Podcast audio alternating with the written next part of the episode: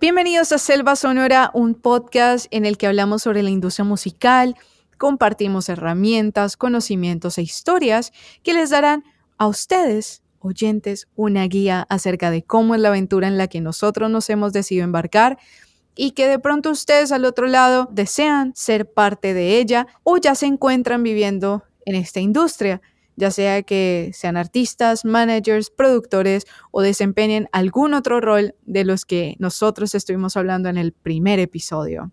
Feliz de estar aquí con mis dos grandes amigos y colegas, Diego y Joa. Chicos, ¿cómo están? Hola Anita, ¿cómo estás? Saludo. Hola Ana, Diego, qué placer estar aquí nuevamente con ustedes. Hoy vamos a hablar cosas muy interesantes para los artistas. Arranquemos. Bueno, ahora sí, entremos en materia en este episodio vamos a estar hablando sobre cómo entrar a la industria musical desde el rol del artista. Y para esto creo que es importante primero definir qué es un artista y quién o quiénes son considerados artistas. Así que empezamos a hablar de que el artista se puede definir como artista-intérprete y artista-compositor. Y tiene diferentes tipos de, de talentos, ¿no? El artista puede ser un artista solista, puede ser una banda, un grupo, una banda de covers, una banda de tributo, una banda de show. También pueden ser músicos de crucero, cantantes, coristas, músicos de sesión, cantantes de sesión, acompañantes. Un DJ, por ejemplo, también es un artista.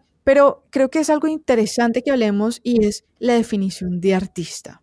Y esto quisiera que yo hables de la definición de artista. ¿Qué es un artista según la industria o según la RAE? Sí, Ana, me parece muy bien que comencemos por acá. Según el diccionario de la Real Academia Española, un artista es una persona que actúa profesionalmente en un espectáculo teatral, cinematográfico, cirquense, entre otros, interpretando ante el público. Entonces, aquí es muy importante que hagamos la diferenciación porque un artista puede ser aquella persona que está parada enfrente tuyo en un escenario, por ejemplo, cuando vas a un concierto, pero puede que esa persona que es un artista sea un intérprete, porque la obra que está cantando, la letra que está cantando, puede que la haya compuesto otra persona y esa otra persona también le llamamos un artista. Ok, eso es bastante interesante. Diego, tú como compositor y como productor, ¿qué opinas? ¿Un productor musical es un artista? Por supuesto, Ana. Yo creo que ahí también se amplía un poco la definición que acaba de decirnos Joa y creo que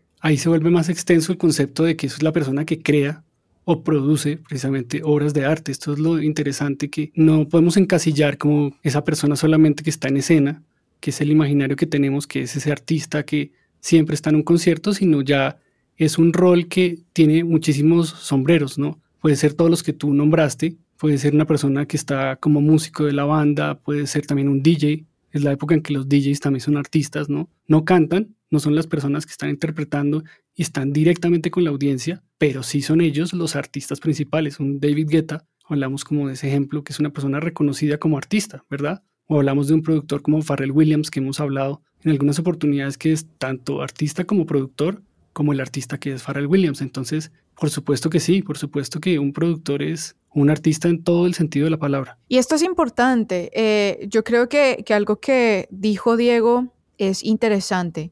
Pharrell Williams es un artista, es un productor, pero también es un compositor y es un songwriter.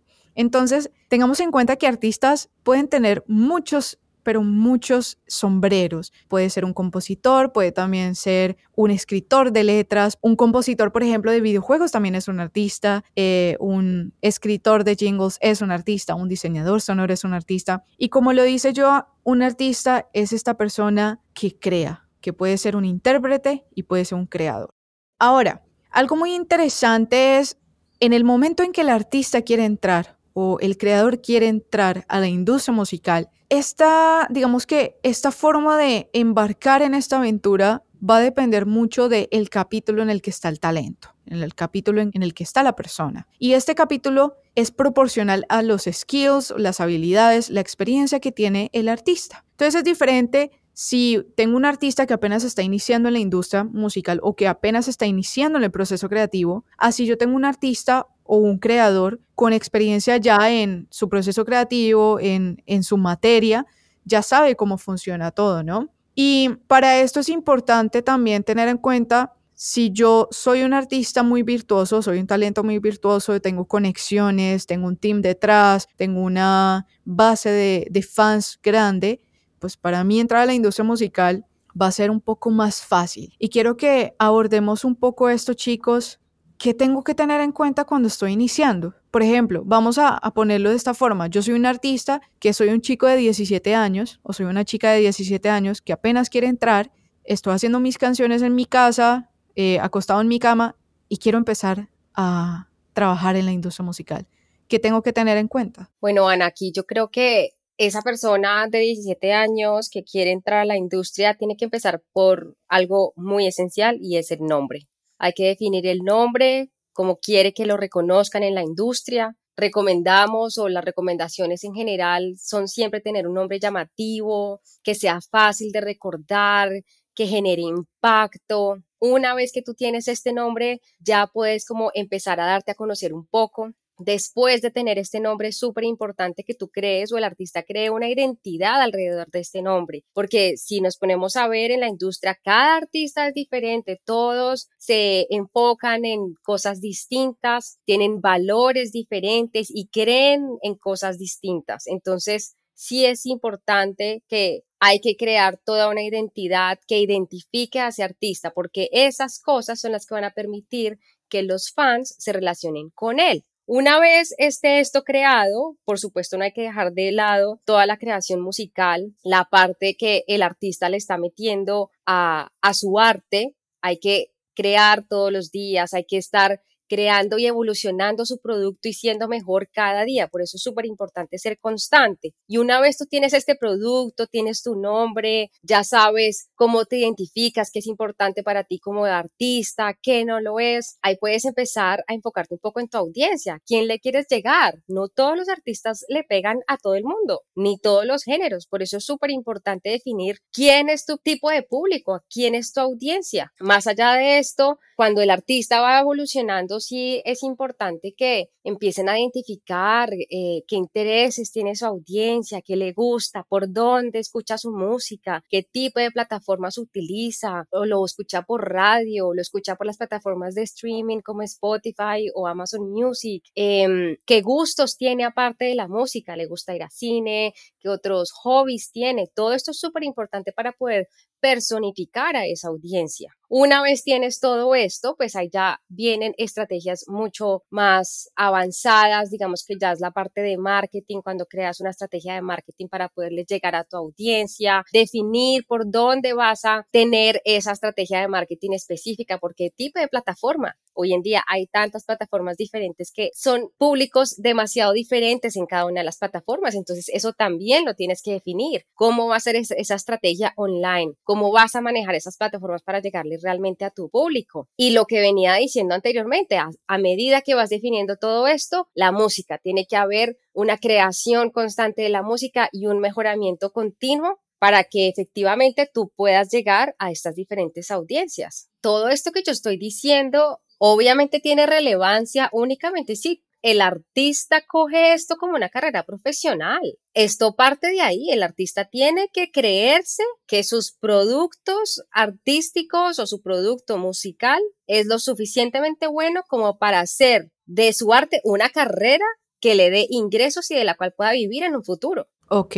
Yo creo que firmemente que hay que empezar a visionar, hay que empezar a pensar un poco más allá de solamente me gusta tocar, que lo primero es la pasión, lo que nos mueve a los músicos, a los artistas, nos mueve una pasión muy grande, una motivación y ser creativos, ¿no? Hay un talento detrás de eso, pero lo importante es capitalizar ese talento, empezar a visionar dónde quiero ir, dónde quiero estar, dónde quiero proyectar mi carrera, así tenga 16 años, 17 años, es importante empezar a construir toda una carrera, como bien lo decía yo, para ver cómo va a ser mi futuro, ¿no? Ese puede, puede que mi banda sea mi futuro laboral y eso es lo que queremos, ¿no? Queremos que realmente nuestro negocio, muchas veces no lo manejamos como un negocio, como una empresa, sea realmente mi carrera artística y eso es interesante empezar a pensarlo. Obviamente también yo creo que tiene que haber muchos aspectos como la disciplina, tiene que haber una cantidad de requerimientos que van a ir acompañando esa visión tan importante. Lo primero, primero, yo creo que es muchas ganas y tener un foco. Para mí sería como tener una idea muy clara de hacia dónde quiero tener mi proyecto y empezar a explorar una identidad artística, que eso lo vamos a hablar en algunos episodios también más adelante. Sí, ahí yo quisiera traer a colación el ejemplo de el artista de Ross, un rapero de Atlanta, que se dedicó él mismo a empezar a hacer beats y a tratar de sacar su arte desde muy pequeño y únicamente se dedicó a hacer esto. Empezó a hacer beats en el 2006 y hasta el 2016, 10 años después, una de sus canciones fue muy popular y Columbia Records lo firmó. Pero antes de eso le tomó muchísimo tiempo en mejorar su arte, mejorar sus canciones, aparte de que él obviamente era el que creaba pues todos estos beats y demás. Él las mezclaba, las producía, las masterizaba, las escribía y obviamente pues era el artista que estaba en el escenario cantando sus canciones. Entonces, ¿qué es lo importante de esto? Ver cómo la constancia lleva a un resultado. Recuerdo muchísimo, él hubo un tiempo en que estuvo sacando una canción cada semana durante dos años consecutivos lo hacía por SoundCloud y eso fue lo que lo llevó a sacar material tras material para que alguien lo descubriera. Totalmente, solo se necesita un sí. Por más nos que tengas, un sí cambia todo. Y por eso es importante hablar que hay que tener tiempo para dedicarle a la carrera. Si esto es lo que el artista quiere hacer y es su proyecto de vida, pues necesita dedicarle tiempo. Aparte, es importante que haya consistencia, porque puede ser el artista más virtuoso, el músico más virtuoso, pero si no le pone dedicación, no trabaja y solamente dice, ah, porque yo soy muy bueno tocando la guitarra o soy muy bueno cantando, ¿va a salir? No va a ocurrir. Porque la industria musical no es una carrera de quién es el más rápido, sino quién es el que más aguanta. Y es una carrera en la que el que más le dedique, el que más trabaje, el que siempre tenga las metas en su mente, va a ser el que va a durar no va a ocurrir como hemos visto con muchos artistas que tienen el punto tope, llegan a la cima y así como llegaron a la cima de rápido se cayeron y pasan cinco años o dos años muchas veces y tú ya dices, uy, pero ¿quién era ese? ¿No? Entonces es importante, como lo dice Diego y como lo dice Joa, tener en cuenta las metas, cuál es el propósito que quieren cumplir con su talento, cuál es el propósito que quieren cumplir con su arte y también ¿Cuáles van a ser las, digamos que los puntos, no los puntos límites, sino los puntos para evaluar cómo ha sido el performance de su carrera? Diferente si yo tengo un artista, por ejemplo, de nicho, así yo tengo un artista mainstream. Si yo quiero ser un artista mainstream, son artistas que van a tener que tener en cuenta el género musical en el que se están moviendo, porque es diferente si yo como artista quiero ser muy famoso, y me estoy moviendo en un género musical que no tiene tanta movida, que no tiene tanta audiencia, pues va a ser mucho más difícil. También el país en el que estoy como artista y en el país al que quiero enfocar mi arte o en el país en el que está mi audiencia. Eso también tiene mucho que ver con el éxito o cómo eh, se va a ir desenvolviendo. Y para esto hablemos algo importante, chicos. ¿Será que empezando mi carrera como artista ¿Debo enfocarme en un nicho o debo enfocarme en ser mainstream? ¿Cuál es la diferencia entre esas dos palabras? Que muchos no conocerán, pero creo que son palabras que van a definirte como artista y van a definir el éxito que vas a tener o que no vas a tener en la industria musical. Sí, Ana, yo creo que aquí esto depende mucho de las metas de cada artista.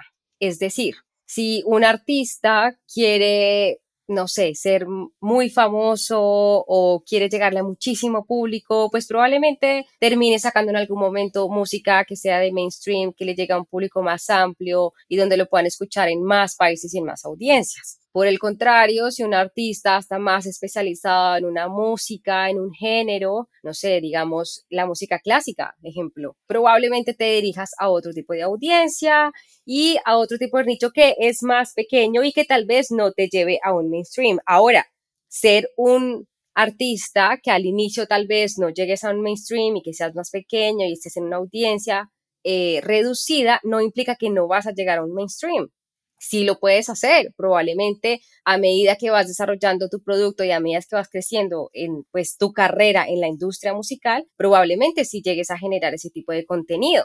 Yo me acuerdo muchísimo em, hablando en alguna ocasión cuando tuve la oportunidad con la manager de, de Rosalía, con Rebeca León, y ella hablaba de la estrategia que tenía Rosalía de no solamente enfrascarse en un género, Entonces, Rosalía salió, fue famosa o digamos se dio a conocer al público por un género en específico donde estaba más enfocado en flamenco y después ella fue cambiando, empezó a colaborar con otros artistas para poder meterse en otros géneros y a otras audiencias y eso hizo que claramente ella se volviese más mainstream y que la reconocieran más personas y por ende, pues ahora es un artista de mainstream. Es muy cierto. Y ahí quiero hablar algo y es, creo que el género musical o la propuesta musical que tú creas como artista no es una propuesta estática. Y como artista debes entender esto. A medida que tú vas creciendo, a medida que vas teniendo experiencia, a medida que vas viviendo cosas, pues tu propuesta puede cambiar. Y eso es aceptable.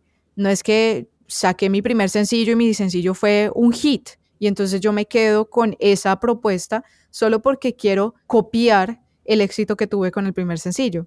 Pues esa no es la idea, porque de por sí hablemos aquí de algo y es, yo como artista estoy creando mi música para la audiencia o para mí.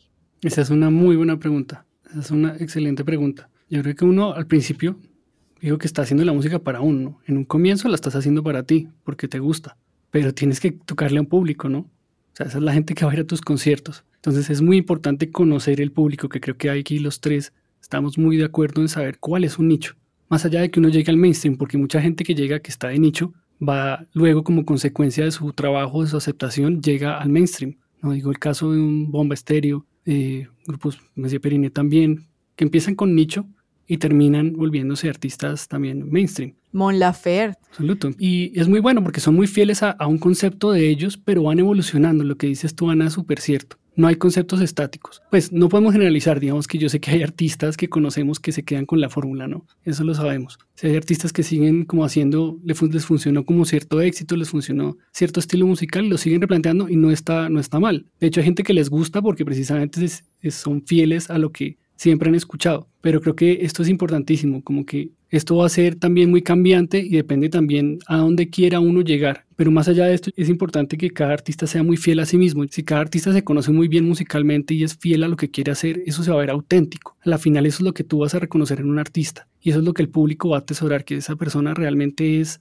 esa es la música que quiere expresar, eso es lo que está transmitiendo y se siente que eso es lo que es, lo que hablamos ahorita de, si estamos copiando y copiando por querer siempre estar pegando para llegar al mainstream y finalmente ese no es tu core o esa no es tu esencia, se va a notar. En algún punto eso va a ser algo que se va, el público se da cuenta, mejor dicho. Los artistas muchas veces caen en, en un error de tratar de copiar al otro, tratar de mirar los artistas que están en un género similar y ver cómo ellos tienen éxito o cómo han generado ese éxito, pero yo considero que el arte de cada uno de los artistas es único y por ende la fórmula que puede estar generando o haciendo algún artista no implica que también le va a funcionar al otro. Además de eso, digamos, el talento como tal es una cosa que solo de por sí no te va a sostener. O sea, hay otros factores que también son súper importantes, como la ética laboral, la promoción.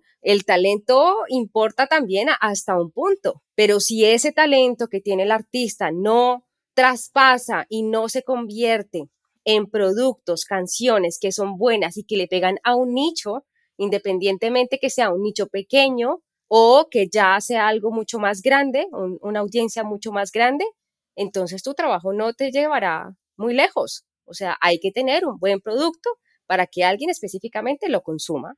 Y yo creo que para, para resumir esta parte, lo más importante para tener en cuenta es, si yo como artista me estoy enfocando netamente a que mi límite va a ser ser artista de nicho, entonces estoy de una diciendo, ah, ok, voy a estar creando música para mí, pero se me está olvidando que algo que me va a limitar es que, pues, la audiencia es la que está escuchando mi música. Si yo quiero que más gente escuche mi arte, pues yo necesito también tener en cuenta que la música se crea también para la gente, no solamente para ti como artista. Eso es un lado. Y dos, si yo solamente me centro en ser un artista mainstream, lo que va a ocurrir es que voy a perder mi esencia. Voy a perder muchas veces quién soy yo como creador, quién soy yo como artista y quién soy yo como persona. Entonces yo creo que algo interesante podría ser mezclar esos dos canales o mezclar esos dos límites. Entonces, a pesar de que yo esté empezando, voy a intentar crear mi carrera teniendo en cuenta, digamos que pensando como artista de nicho, es decir, yo creo mi música teniendo mi esencia, pero en búsqueda de ser un artista mainstream. Es decir, yo creo mi música para que una audiencia la escuche sin perder mi esencia. Y aquí es importante que cuando ya tenemos la meta y ya sabemos a qué punto queremos llegar y digamos que el barquito en el que nos vamos a embarcar en la aventura, es importante decidir cuáles van a ser las herramientas que yo voy a meter en la maleta que va a ir conmigo. Y estas herramientas van a ser las estrategias. Y cuando hablamos de estrategias, hay diferentes puntos para tener visibilidad. Y esta visibilidad va a depender de si es una visibilidad de artista a audiencia, si es artista a gente en la industria y si va a ser artista a artistas. Y empecemos a hablar aquí de las diferentes estrategias que puede usar para generar visibilidad, para generar recordación de una marca, recordación de quién soy como artista, pero para una audiencia. Total, yo creo que, bueno, esa estrategia es, número uno, tener un nombre.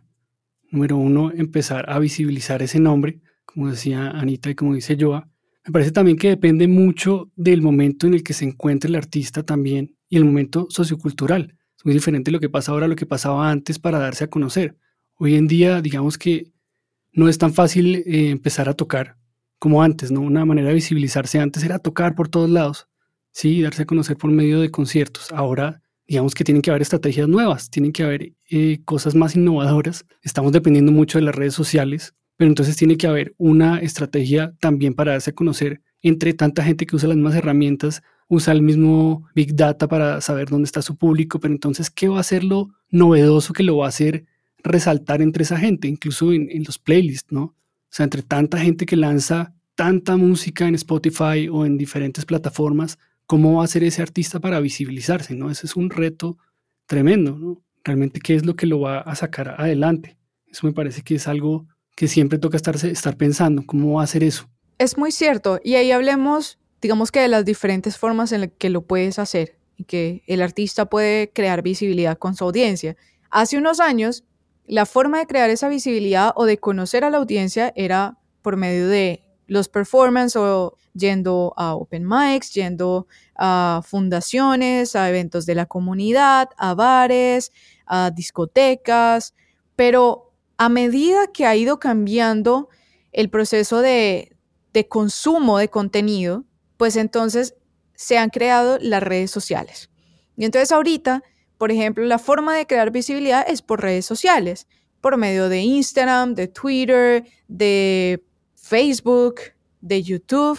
Entonces ahí tenemos Twitch, que no solamente se ha convertido en una fuente de ingresos para los artistas, que empezó siendo una fuente de ingreso y de comunicación con la audiencia para gamers, sino que ahorita los artistas, los músicos han dicho, hey, esto es un espacio bastante interesante porque ahora yo ya no me tengo que mover para estar con mi audiencia, sino que yo puedo tener contacto con la audiencia estando en mi casa. Pero yo les hago una pregunta. ¿Ustedes no creen que todas estas interacciones de los artistas por estas plataformas ha hecho que nos acerquemos muchísimo más a ellos? Digamos, a mí me ha pasado que he visto muchísimos de mis artistas favoritos dar conciertos eh, en vivo por Instagram. Incluso también estuve en un concierto de Major Lazer por Fortnite y ha hecho que pues yo vea a los artistas de otra forma, que, me, que pueda interactuar con ellos también anteriormente para poder ver a algún artista. Si yo no estaba en el país donde ellos estaban dando el concierto, pues no los podía ver. Es así de sencillo. Ahora, pues no necesito que el artista esté en el mismo lugar, en el mismo espacio para poderlo ver. Claro, no estoy diciendo que la música en vivo se pueda reemplazar, por supuesto que no, pero digo que es una forma de interactuar y que creo que sí ha hecho que yo me pueda acercar muchísimo más y que los pueda ver más como personas. Es cierto, yo eh, escucho al cantante Eagles of Death Metal y él hace karaoke todos los días en Instagram. Es una manera de acercarse muchísimo e interactúa todo el tiempo con sus eh, fans. Entonces, lo que tú dices es cierto, están todavía más cercanos, a pesar de que esta circunstancia nos aleja, la interacción es mayor. Y el grado como de, llegar a sus fans, hay una necesidad, ¿cierto? El artista siempre va a querer cantarle a un público o estar interactuando con alguien porque está hecho para eso, para mostrarse a un público, para proyectarse y transmitir a un público. Totalmente de acuerdo. Las plataformas de streaming, las plataformas de eh, los social media, lo que han hecho es crear y fortalecer estos puentes de conexión con la audiencia. Les ha dado una intimidad. Creo que lo más, lo más bonito es, ha creado esta intimidad entre el artista y el, creador con su audiencia, con las personas que, pues de por sí como artistas, nosotros creamos para ustedes. Yo aquí quiero poner un poquito en, en el spot a un artista que lo ha sabido hacer muy bien, y es Camilo Echeverry.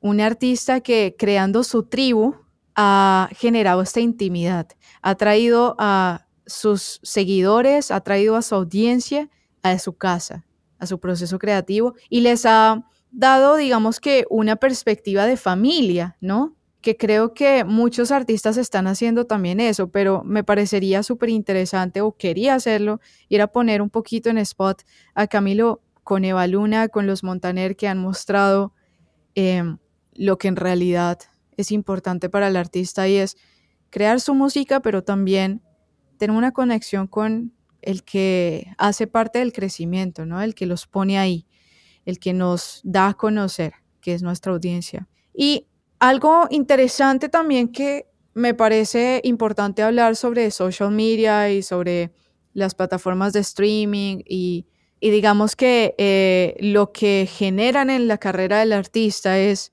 ha creado otros segmentos, eh, abierto el mercado a otras a otras audiencias. Por ejemplo, lo de Fortnite. Hay una audiencia muy grande en videojuegos, hay una, audiencia muy grande en streaming.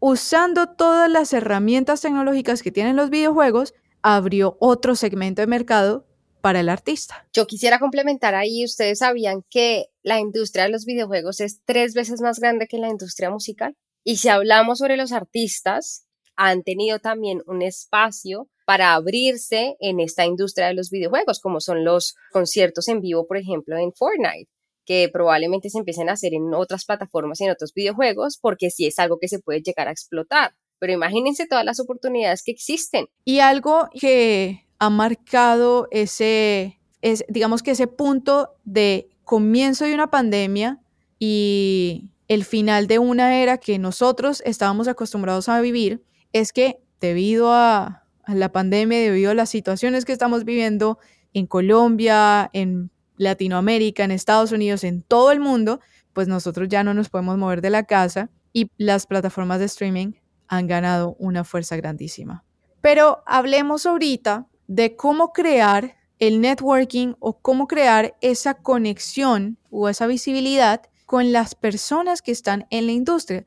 Porque listo, yo puedo tener una comunicación constante con mi audiencia, una comunicación constante con mis seguidores, pero también necesito un equipo detrás, necesito un equipo para trabajar conmigo y necesito conexiones, porque puedo ser la persona más dura en algo, pero si nadie me conoce, está como difícil tener éxito en eso. Y puedo ser la persona que necesita trabajar muy fuerte para hacer algo, pero si tengo conexiones, pues me va a hacer mi camino o mi aventura un poco más fácil, ¿no?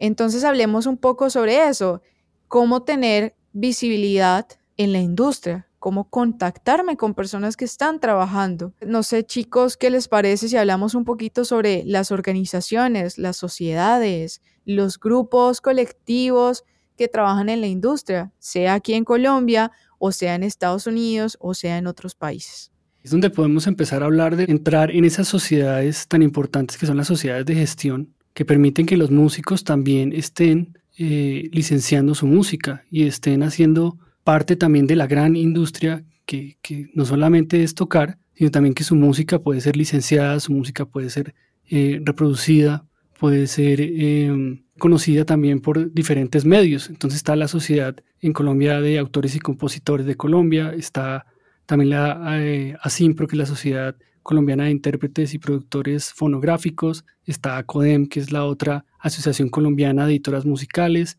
en donde puede hacer parte también y puede empezar a darse cuenta que también hay posibilidades mayores a las que solamente está concibiendo como artista que toca e interpreta sus canciones, ¿no? El gran negocio creería yo más que está incluso en ese negocio editorial y en ese negocio de licenciamiento muchas veces más que solamente en el negocio de, estar tocando. O es otra fuente también de ingresos muy importante y de, visibilidad. Aquí hay un punto importantísimo para poner en la mesa y es el Internet y todo este boom de las redes sociales, de las plataformas de streaming, de todas las herramientas tecnológicas, ha creado una conexión con el mundo. A pesar de que Colombia no es que tenga muchas organizaciones, muchas sociedades o muchos grupos para artistas, porque es una industria que en realidad en el país está creciendo, está muy pequeño, está muy bebé, hay otros países que tienen ya una industria mucho más concreta, mucho más construida y fundamentada, donde vamos a poder encontrar otras organizaciones y otros equipos de trabajo que para nosotros o para los artistas que están en Colombia o en Latinoamérica, pues también pueden hacer parte de las otras organizaciones, como pues va a ser el caso de BMI, de las PROs, Sí, aquí lo relevante es que los artistas se tomen el tiempo para investigar cómo funcionan los derechos de autor en cada uno de sus países porque todos funcionan diferente. Aquí les estamos hablando específicamente de unos que están aquí en Colombia, pero también hay otras organizaciones a nivel internacional que les ayudan en este tipo de derechos y lo cual está muy relacionado pues con las regalías que ustedes van a recibir por los productos que ustedes están sacando. Más adelante hablaremos de las regalías de los performance, de las regalías de sincronización o de las regalías mecánicas, pero sí es importante que ustedes se inscriban y estén al tanto de estas leyes porque es la forma como ustedes van a recibir los ingresos. Hoy en día existen muchísimos autores que no se han inscrito y se han recogido muchísimas regalías, las cuales están en una bolsa negra, porque no se sabe de quién son, no se sabe quién es este dinero. He ahí la importancia de ir, inscribirse y asegurarse que les paguen. Ahora, esto, eh, ustedes como oyentes y chicos, vamos a estar hablando en un futuro episodio que no va a ser muy lejano, tranquilos, vamos a estar hablando sobre regalías, sobre las diferentes organizaciones, los PROs, como por ejemplo funcionan BMI, ASCAP, CISAC. Eh, vamos a estar hablando sobre todo esto. Pero quiero dejarles a ustedes los oyentes en el tintero unos nombres, entonces para que vayan y investiguen. En Colombia tenemos la Fundación de Latin Grammys, tenemos el DNA, que es la Dirección Nacional de Derecho de Autor, tenemos SAICO, que es la Sociedad de Autores y Compositores, ASIMPRO, que se encarga de productores e intérpretes, tenemos LASA, que es L-A-A-S-A, que es Latin American Art Song Alliance, se tiene ACODEM, como habló Diego, pero tenemos en diferentes países, en Estados Unidos principalmente, vamos a tener, por ejemplo, las PROs, que las más conocidas son ASCAP, BMI, CISAC, eh, organizaciones como RIA, R-I-A-A, que es The Recording Industry Association of America, Music Business Association o MusicBiz. También se tiene The Recording Academy, eh, los Grammys, RAC, que es Recording Artist Coalition, SGA, que es Songwriters Guild of America, American Federation of Musicians, Jazz Foundations of America, Sound Exchange, The Harrison Fox Agency y Songwriters Florida. Van a ver que hay muchos grupos también que van a encontrar.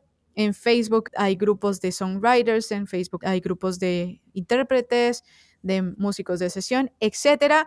Y muchas de estas organizaciones eh, ofrecen tanto herramientas como conferencias y aprovechen las conferencias porque antes, por ejemplo, para tener contacto con las personas que estaban trabajando en la industria, pues uno tenía que viajar a otro país para conocer estas personas, llevar sus tarjetas de presentación, dárselas y decir, mira, soy artista, aquí está mi USB, tengo mi música. Pero ahorita nos ha cambiado la visión con lo de la pandemia, nos ha cambiado mucho con el fortalecimiento de, del mundo digital y ahorita es un poco más fácil porque hay muchas conferencias que se están creando, que se están generando eh, a través de, de, los meses del año, donde solamente necesito ingresar a un link de Zoom y ya pues tengo contacto con ingenieros que han ganado Grammys, personas que son, por ejemplo, los managers de artistas muy grandes, que en un comienzo de pronto eran inalcanzables, pero mira, ahorita los tienes ahí en la pantalla.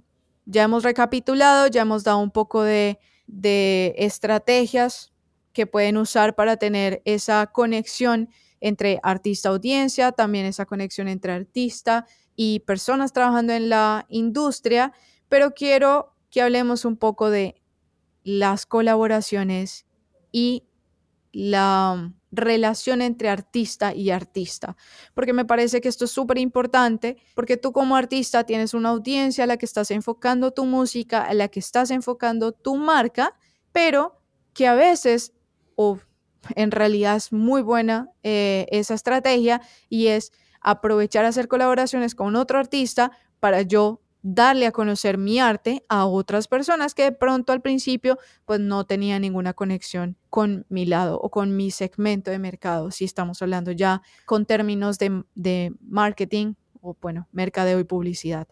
Entonces chicos, ¿qué debe hacer un artista para crear esa conexión con más artistas, darse a conocer con sus colegas? porque a la final, pues todos hacemos parte de una industria y deberíamos estar trabajando en conjunto para un pro, ¿no?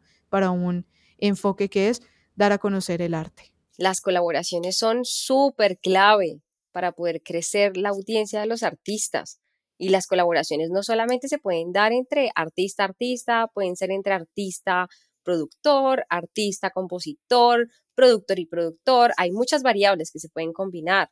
Lo importante es que cuando se realizan colaboraciones, existe la posibilidad de poder llegar a un público más amplio. Y muchas veces hay que tener en cuenta, no solamente es tal vez llegar a un, público más amplio, pero también esa colaboración te puede traer nuevas conexiones, generar un mayor networking, te puede traer conocimiento, te puede ayudar a incursionar en un género que tal vez no habías incursionado antes, te puede traer nuevos proyectos o simplemente, no sé, si estás muy de buenas, creas un hit increíble con esa persona con la, con la cual estás colaborando. Y lo otro a tener en cuenta es que hay que pensar muy bien las colaboraciones. Estas no tienen que venir así de la nada y no se deben hacer colaboraciones con todo el mundo. Hay que pensarlas, hay que mirar cuál es el objetivo y qué voy a sacar de ellas. No en el sentido de andar esperando algo de las personas, no. Cómo esa colaboración va a ser productiva para las dos partes. Eso es lo importante. Yo también creo que esas alianzas son muy necesarias. Esa estrategia de, poder colaborar con otro artista, como bien lo decía Joana, también hace que uno tenga ese otro público que tal vez no lo conocía y a través de haber colaborado hace que esa otra, esas otras personas o esa otra audiencia pueda interesarle también lo que se está haciendo ese artista. Es importante, o también puede haber unas colaboraciones en la parte de composición. Hay artistas que también, como hablábamos al comienzo del podcast, son escritores de canciones. Entonces puede que haya artistas como Robbie Draco, digamos, que escribía para Ricky Martin en una época, Cerati escribía para Shakira.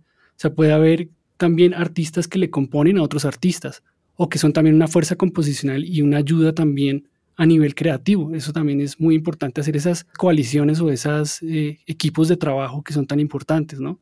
Es importante tener en cuenta aquí que si yo voy a crear una conexión o una relación con una persona que está trabajando en la industria, debo de ser genuino, ¿sí? Primero. Y dos, pues intentar hacerlo sin, sin, sin querer algo a cambio, ¿ya? Porque es que si yo, estoy, si yo soy un artista que está empezando y voy y le escribo a un artista que es súper grande, le digo, oye, es que yo quiero hacer una colaboración contigo porque tú tienes una fanaticada muy grande y yo sé que eso me puede funcionar a mí pues obviamente el artista me va a decir, ni siquiera me va a leer, no va a pasar nada. Pensemos que todos los artistas y todas las personas que trabajan en la industria somos seres humanos que pues tenemos problemas, que tenemos sentimientos, emociones y que obviamente si alguien solamente nos está hablando porque quieren algo de nosotros, pues uy, no, e, esa relación interesada no está como tan, tan chévere, ¿no? Si eres artista o si quieres ser parte de la industria, independiente de los roles. Primero crea una relación genuina, una relación desinteresada, a pesar de, listo, yo, ah, yo quiero tener una relación con esta persona porque esta persona me puede enseñar. Sí, muy chévere, pero tenlo para adentro y más bien crea una relación desinteresada de, ay, qué chévere es conocer a esta persona porque es que tiene muchas cualidades, que tiene muchas virtudes, de la cual yo quiero ser amigo. Y a medida que se crean las amistades, pues ahí ya se crean las oportunidades. Y así como tú dices que uno debe buscar estas colaboraciones y ser auténtico y genuino y en verdad no esperar nada más allá del otro, ahí también está la contrapartida. Hay que fijarse específicamente uno con quién está tratando de hacer una colaboración. Así como uno está tratando de buscar y de ser genuino con las personas, uno debe buscar esos otros colaboradores que quieren hacer exactamente lo mismo contigo. ¿Por qué lo digo? Porque es importante que las dos partes estén alineadas y no es que el uno vaya a sobrepasar al otro o, o se vaya a aprovechar, porque todas estas cosas pasan. Por eso es importante que al realizar una colaboración se llegue a una negociación cómo se va a hacer esa negociación, qué va a sacar cada una de las partes o qué es lo que están buscando. Siempre es buenísimo tener una conversación antes, mirar hacia usted hacia dónde va, qué busca con esto y qué podemos sacar en un futuro de esto. Hay que tener esas cosas claras. Ahora, hay algo que yo quiero dejar aquí en la mesa y es, también depende del capítulo en el que está la persona, ¿no? Y también depende de, bueno, si yo soy un artista y estoy trabajando con un productor y bueno, la primera vez que colaboramos, chévere, gratis, ganamos los dos porque hicimos un proyecto. Pero artistas y músicos y productores, tengan en cuenta que esto se llama negocio de la música. Y nosotros también vivimos de la música y necesitamos pagar cuentas, necesitamos pagar comida, igual que todos ustedes pagar las cosas. Entonces, puede que la primera, la segunda vez se haga por un intercambio de algo diferente. Creamos una relación, creamos una amistad, creamos un producto. Pero ya después no sigan esperando que todo va a ser gratis porque pues así como el médico gana por trabajar y por darle salud al paciente, pues nosotros también necesitamos dinero y necesitamos ganar por el arte, porque esto es, esto es fundamental.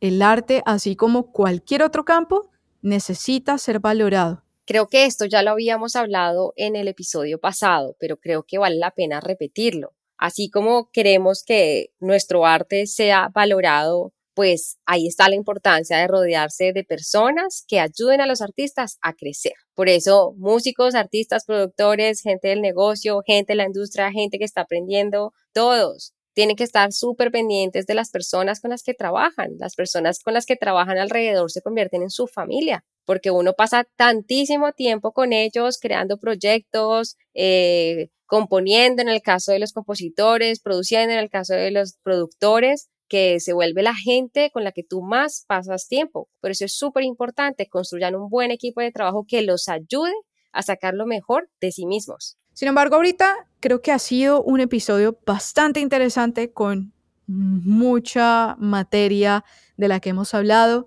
pero así como en nuestro primer episodio y como van a ver en todos nuestros episodios aquí en Selva Sonora, al final de cada episodio nosotros damos unos tips y damos unas herramientas que ustedes como oyentes pueden usar para empezar esta aventura, esta aventura llena de colores, diversidades, historias, experiencias. Entonces, chicos, tips para nuestros oyentes, para esos artistas que quieren ser parte de la industria musical?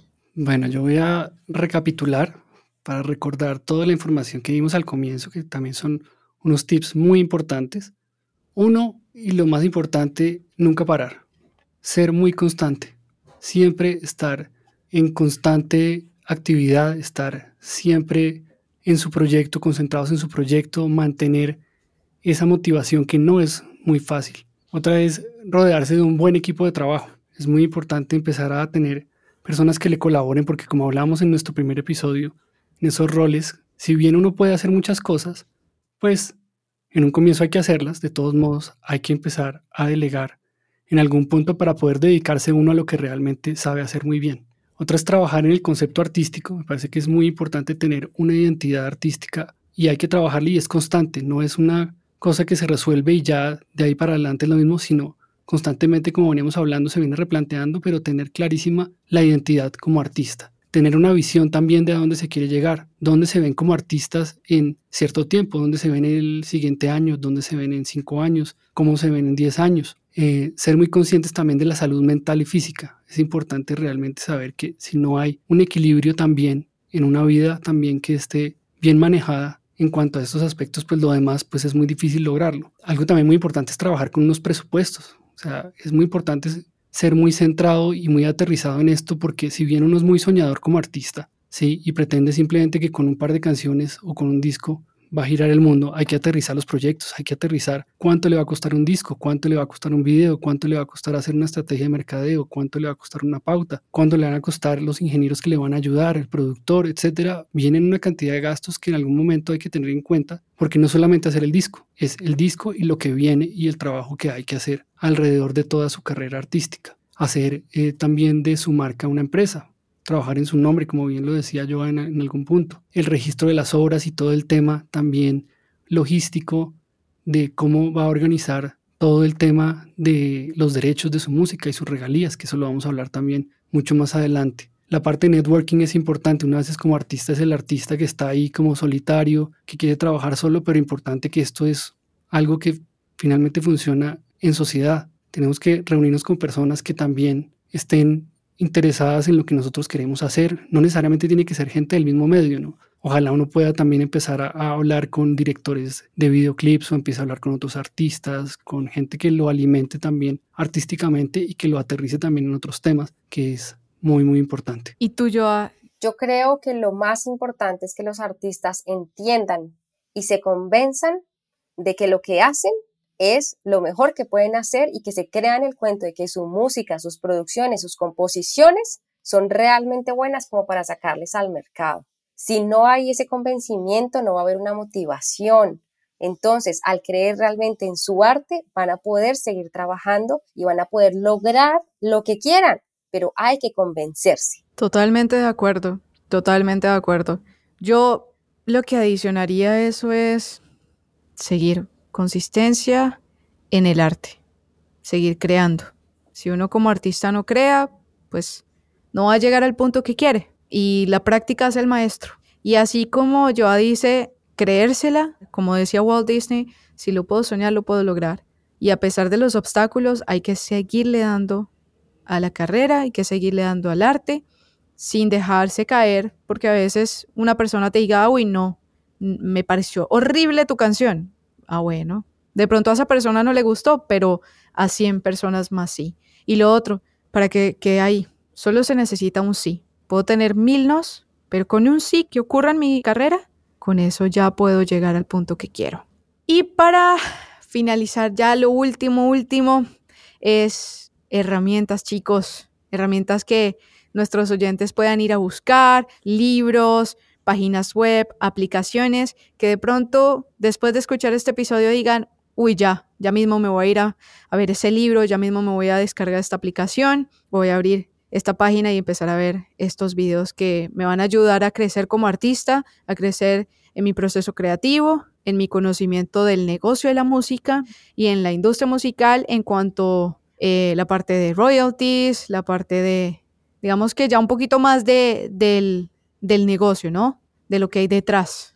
Bueno, yo tengo de libros, eh, es un libro que yo creo que podemos compartir con, con Ana, que se llama El Camino del Artista, de la escritora que se llama Julia Cameron, que es un libro más de creatividad, de empezar a conocerse, de explorar esa creatividad y de empezar a trabajar realmente en esos procesos que son tan, tan importantes. Creo mucho también que las biografías de artistas y de bandas que ustedes admiren también son cruciales porque realmente la experiencia de otras personas y lo que han vivido otras personas también es muy importante para el aprendizaje. Creo que en la medida en la que ustedes conozcan que tampoco es un medio como se ve por fuera, que es simplemente fama y, dinero y reconocimiento, tiene también por otro lado una cantidad de sacrificio, tiene una cantidad también de historias también muy complejas, precisamente por el manejo de todo eso, que si uno no se conoce a sí mismo realmente es muy complejo y es bueno verlo en, esos documentales o en esas películas que son tan claves. Yo creo que hay muchísima, muchísima bibliografía en cuanto a esto. Hay muchos eh, documentales de Martin Scorsese que ha hecho sobre grandes artistas, sobre Bob Dylan, sobre Eric Clapton, sobre George Harrison. También está, creo que habíamos hablado la vez pasada de Avicii, que había hablado Joa. Hay un documental también muy bueno, también sobre la historia de él, para aprender realmente cómo son las circunstancias de una persona que uno simplemente dice, pero ¿por qué esta persona le pasó lo que le pasó? No, es un gran aprendizaje. A nivel latinoamericano también hay unos ejemplos interesantes. Tal vez no sea tan, tan gruesa la bibliografía. Últimamente se sacó un documental que se llama Rompan Todo, que lo sacó Gustavo Santalaya, que tiene ciertas controversias porque tal vez no incluyó demasiado toda la movida latinoamericana en ciertos países, pero es por lo menos un material que nos empieza a dar ciertos visos de qué pasa en Latinoamérica Hay una serie que se llama Bios de Nat Geo también, que está centrada un poco también en el mundo rockero, que ha sido un poco más em, expuesto, por decirlo así, pero también hay otros sobre diferentes artistas mexicanos. También hay una serie de Netflix que también se llama Hecho en México, que es muy, muy bonita, que exalta toda la identidad mexicana y todo el valor de todos los artistas mexicanos. Hay otra que se llama Yo no me llamo Rubén Blades, que es muy, muy interesante sobre la vida de Rubén Blades. Otro sobre Chabela Vargas, de los Tigres del Norte, mejor dicho. Hay muchos artistas latinoamericanos que también valen muchísimo la pena. Hay un documental de Residente que también es muy interesante, como hizo un álbum alrededor del mundo. Otro documental de Zoe que se llama Panoramas. Y en fin, yo creo que todo lo que les nutra de lo que les gusta y lo que puedan ustedes ver y absorber de los artistas que más admiran va a ser muy valioso para su entrada a la industria y saber qué es lo que pasa o cuáles son las historias detrás de esa vida artística. Yo estoy de acuerdo con los documentales que está recomendando Diego, creo que son una gran fuente de información y de educación. Voy a adicionar uno que es el de George Michael The Freedom, donde habla no solamente de cómo creó su álbum de Listen Without Prejudice, pero también hablan de esta gran batalla que él tuvo por uno de los contratos que firmó con un sello discográfico. Y para finalizar, les voy a recomendar una serie de libros de la autora y abogada Audrey Chisholm.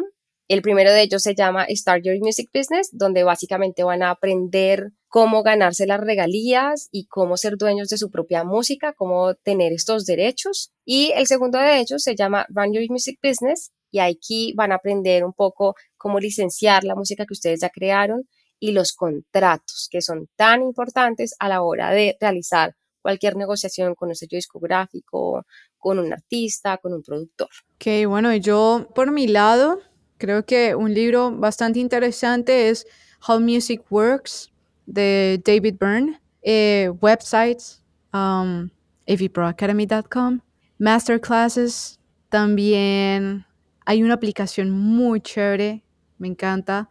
Si, o sea, la pueden usar para crear ideas de, canciones, se llama Tonally. Es una aplicación bastante chévere porque pueden poner ahí los acordes, entonces por medio del círculo de quintas les va dando las progresiones, les va dando ideas para crear, para componer. Y voy a darles de último unos podcasts también, porque aquí no solamente hablamos de nosotros. El primero, Selva Sonora, para que vayan y escuchen el episodio número uno y a medida que vamos montando, pues vayan escuchando los otros episodios. Pero también hay un podcast bien chévere y es La Campana Podcast. Eh, este es un podcast donde ustedes como oyentes van a estar actualizados con lo que está ocurriendo en la industria musical y con lo que está ocurriendo en la industria del entretenimiento. Y también hay un podcast que me parece muy interesante y se llama Doctor Rocks. Y es un podcast que habla sobre derechos de autor y toda la parte de, derecho en, la industria del entretenimiento y me parece interesante que pueden ir a, verlo. Y por último, eh, lo que pueden hacer es ir a YouTube, van a encontrar videos de AV Pro Academy, van a encontrar también en el canal de Jacob Collier, él habla mucho sobre composición, sobre arreglos vocales, sobre arreglos musicales, lo cual me parece bastante interesante y provechoso que ustedes pueden usarlo en su proceso creativo. Y bueno chicos, esto ha sido todo por el episodio de hoy. Eh, si no han ido a escuchar el episodio número uno de Selva Sonora, vayan y lo escuchan ahora mismo. Está en Spotify, en Apple Podcasts, en Google Podcasts, en todas las plataformas eh, de streaming para que vayan y aprendan sobre los diferentes roles que podemos encontrar en la industria musical. Y bueno, súper pendientes, cada semana tenemos nuevo episodio, tenemos nuevos temas. Eh, también nos pueden contactar y nos pueden seguir en nuestras redes sociales, arroba selva-sonora nos pueden dar ideas de temas que quieran que trabajemos, preguntas que tengan sobre la industria y nosotros a medida que vamos grabando los episodios vamos a ir respondiendo todas estas cosas, vamos a estar hablando sobre los temas que ustedes nos pidan y bueno, esto es Selva Sonora.